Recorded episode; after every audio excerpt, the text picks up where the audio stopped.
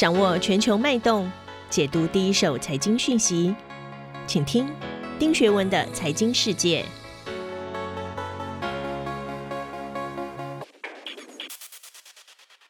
大家好，我是丁学文，又到了每周一次和大家一起 review 过去一周发生的重大全球新闻。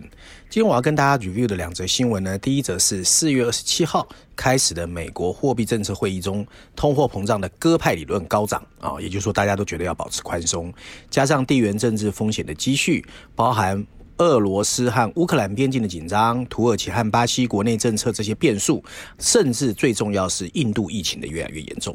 都为整个新兴市场发展带来了挑战。我们要怎么解读未来新兴市场的发展？另外，第二则呢是四月十九号啊，全球过去两年唯一的一个大型车展——第十九届的上海国际汽车工会的展览会啊，简称上海车展正式开幕。未来科技跟电动车吸引了大家的眼光，我们可以从里面看到什么趋势呢？是厮杀，还是未来更大的一个可能变化？首先呢，我们先看第一则新闻哦。我要引述的是《New York Times》，它的大标题写的是 “A K-Shape recovery”。全球看来，新兴市场他认为会面临一个 K 型的复苏，就是起起伏伏啊。然后相关官员警告我们，新兴市场在一个落后先进国家发展的风险上，这会是一个全球问题。经济学有一篇文章，大标题写的是“这是波浪还是凶浪”。对疫情传染的忧虑掩盖了对通货膨胀的担忧。另外，《华尔街日报》的标题则写的是它比较正面啊。由于美国前景一片光明，投资者对新兴市场还是感到担忧。随着美国实际收益率的攀升和美元的走强，资本从新兴市场流出的风险越来越大。我们要怎么看新兴市场啊？其实大家都知道。受疫情影响，去年全球央行都保持比较宽松的货币政策。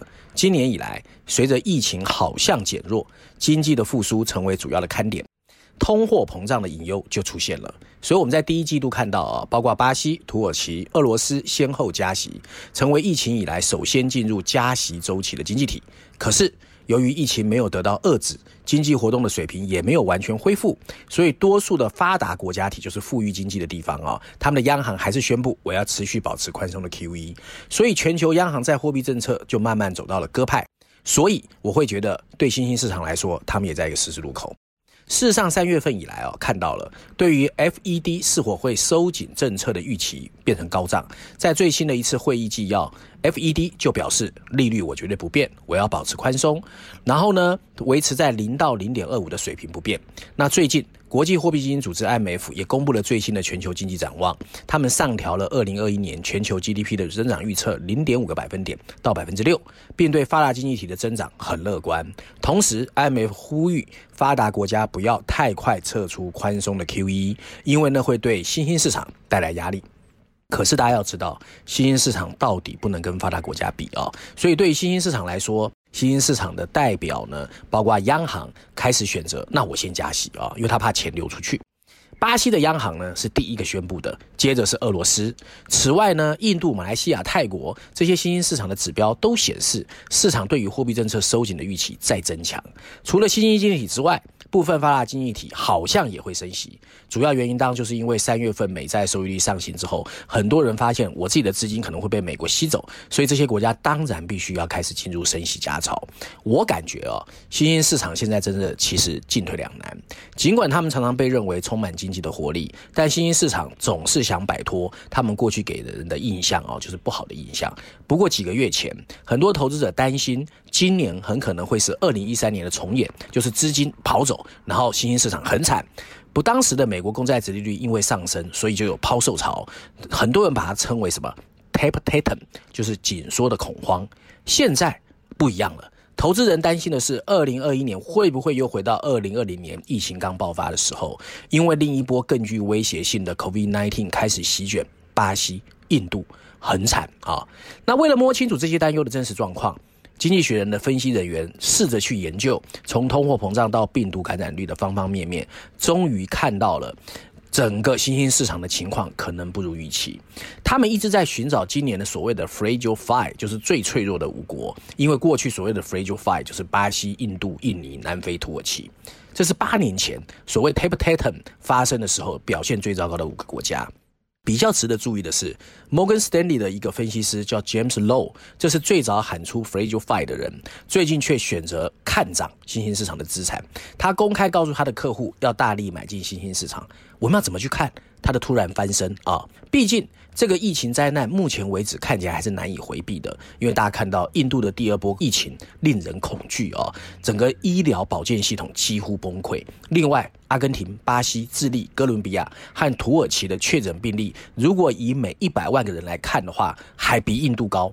J.P. Morgan 呢，最近也下调了对印度和巴西的经济增长，此前甚至下调了对菲律宾和中欧这些地方的经济预期。现在他预计新兴市场的 GDP 增长率为百分之五点九，这几乎和发达体的速度差不多。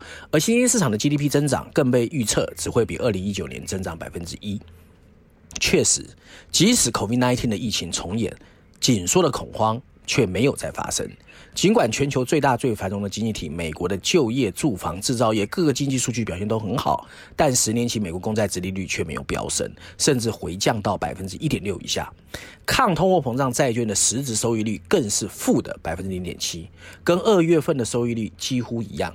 如果美国债券市场在未来几个月保持同样表现，那么外国投资者很难拒绝新兴市场的货币还有债券所提高的高收益回报。紧缩恐慌的消退原因之一，就是因为疫情没有完全消退。随着疫情开始打乱新兴市场的经济复苏，他们的央行肯定会减少任何可能加剧通货膨胀的担忧。摩根史丹利就认为，巴西、俄罗斯和墨西哥这些国家的中央银行不大可能像现在市场预期提高利率。复苏的拖延对新兴经济体很不利，但对他们政府却不一定不利。Low 甚至表示，当增长放慢，而且央行呈现鸽派理论，债券表现会比较好。尽管如此，他也承认现在有两个风险。第一个是，万一美国公债殖利率突然开始攀升怎么办？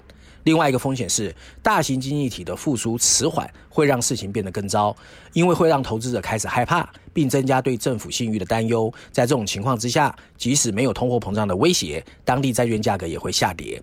而在富裕经济体中最糟糕的时期，会让更多人们因为避险需求而跑回美国。那对新兴市场来说，可能就会不好。那展望后市啊，我觉得新兴市场虽然有风险，但还是有机会。首先，新兴市场疫苗的打的速度比较慢，疫情反复在所难免。随着新开发市场的疫苗打的完毕之后，下半年新兴市场还是会表现比较好的。另外啊，近期升温的通货膨胀让新兴市场面临压力，所以他们有可能调高利率，对投资也有吸引力。最后，虽然国际美元短期内上升可能会影响新兴市场的资产。但因为美国持续推出大规模刺激措施，所以美国的经济看起来应该还可以。所以，怎么布局新兴市场，强化收益，很有可能变成潜在的成长空间。另外哦，最近呢，大家看到大宗商品还有石油的价格也往上走了，对新兴市场也是有正面的。那我会觉得后续我们要观察两个重点：第一个，美国联总会的货币政策有没有任何改变的机会；第二个，各国政策的企业获利还是要回到基本面。以上就是第一个我要跟大家分享的。另外，第二篇文章哦，我要解读的第一个是《经济学人》哦，《经济学人》的标题写的是汽车制造业的未来。上海车展看起来很有新的参展名单在未来会出现。CNBC 的标题写的是上海车展让未来高飞，但巴菲特支持的比亚迪不见了。第三个我要引述的呢是特斯拉在一个女士大闹之后面临新的中国挑战，这是华尔街日报的。我们怎么解读啊？疫情即使第二波来势汹汹，但各路的汽车迷仍然在四月二十一号开始的上海车展聚集。这是疫情爆发以来全球第一个大型的车展。从凯迪拉克到比亚迪，甚至起亚，我们看到他们都在展示各种的电动车。可是按照流量判断哦，最受欢迎的是一些小批量没有汽车制造业的中国企业，包括华为、无人机制造企业大疆，甚至房地产开发商恒大。以拥抱变化为主题的这一次车展如火如荼，有一千多家参展啊。那有近四成是纯电动汽车，规模比以往更大。其实不过四年前，主要还是燃油车，所以你就知道电动车其实已经是大势所趋。福特也发表了所谓的 Mach，他的总裁就说，全球任何一家车企，无论你是智慧化、电动化，或者是新老的企业，没有人不想切入电动车。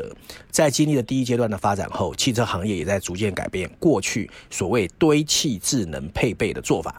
随着电子电器的架构。软体技术的升级和迭代，使得座舱和驾驶领域能够更深度的打通融合，为智慧网路还有车联网场景应用带来更多想象空间。不仅是新势力推出新车越来越有竞争力，传统车牌在这一次也大大大发力。相比造车新势力，传统车企在供应链管理、整车生产制造有更丰富的经验。为了推动电动化的战略啊，德系的所谓 BBA 就是 Benz、宝马和奥迪，在这一次都展现了它的纯电动车。Volkswagen 当然是最积极的，我们在呃过去几次提过啊。大陆国内传统车企也来势汹汹，包括北汽、广汽、上汽、吉利都拿出了自己的新作。值得一提的是。布局高端电动化的上汽集团，它的高端品牌哦，所谓自己汽车首款车已经正式亮相。那越来越多的玩家加入，也让新能源车的竞争越来越激烈。对此，Tesla 在车展上表示，电动车和智慧汽车的蛋糕很大，那么多人来，大家有容乃大，其实大家一起赚钱。事实上，全球汽车行业正在历经 COVID-19 的冲击，正经历着前所未有的变革，并孕育新一轮的爆发机会啊！首先，随着五 G、人工智慧、大数据、新能源这些技术的快速发展，全球汽车正在历经巨变，电动化、智慧化、网联化是大势所趋。二零二一年全方位反映出行业的三大变化趋势：第一个，汽车成为新型的移动智慧终端机；第二个，造车新贵强势取代老牌的传统车厂。第三个，电动化转型颠覆传统供应链关系。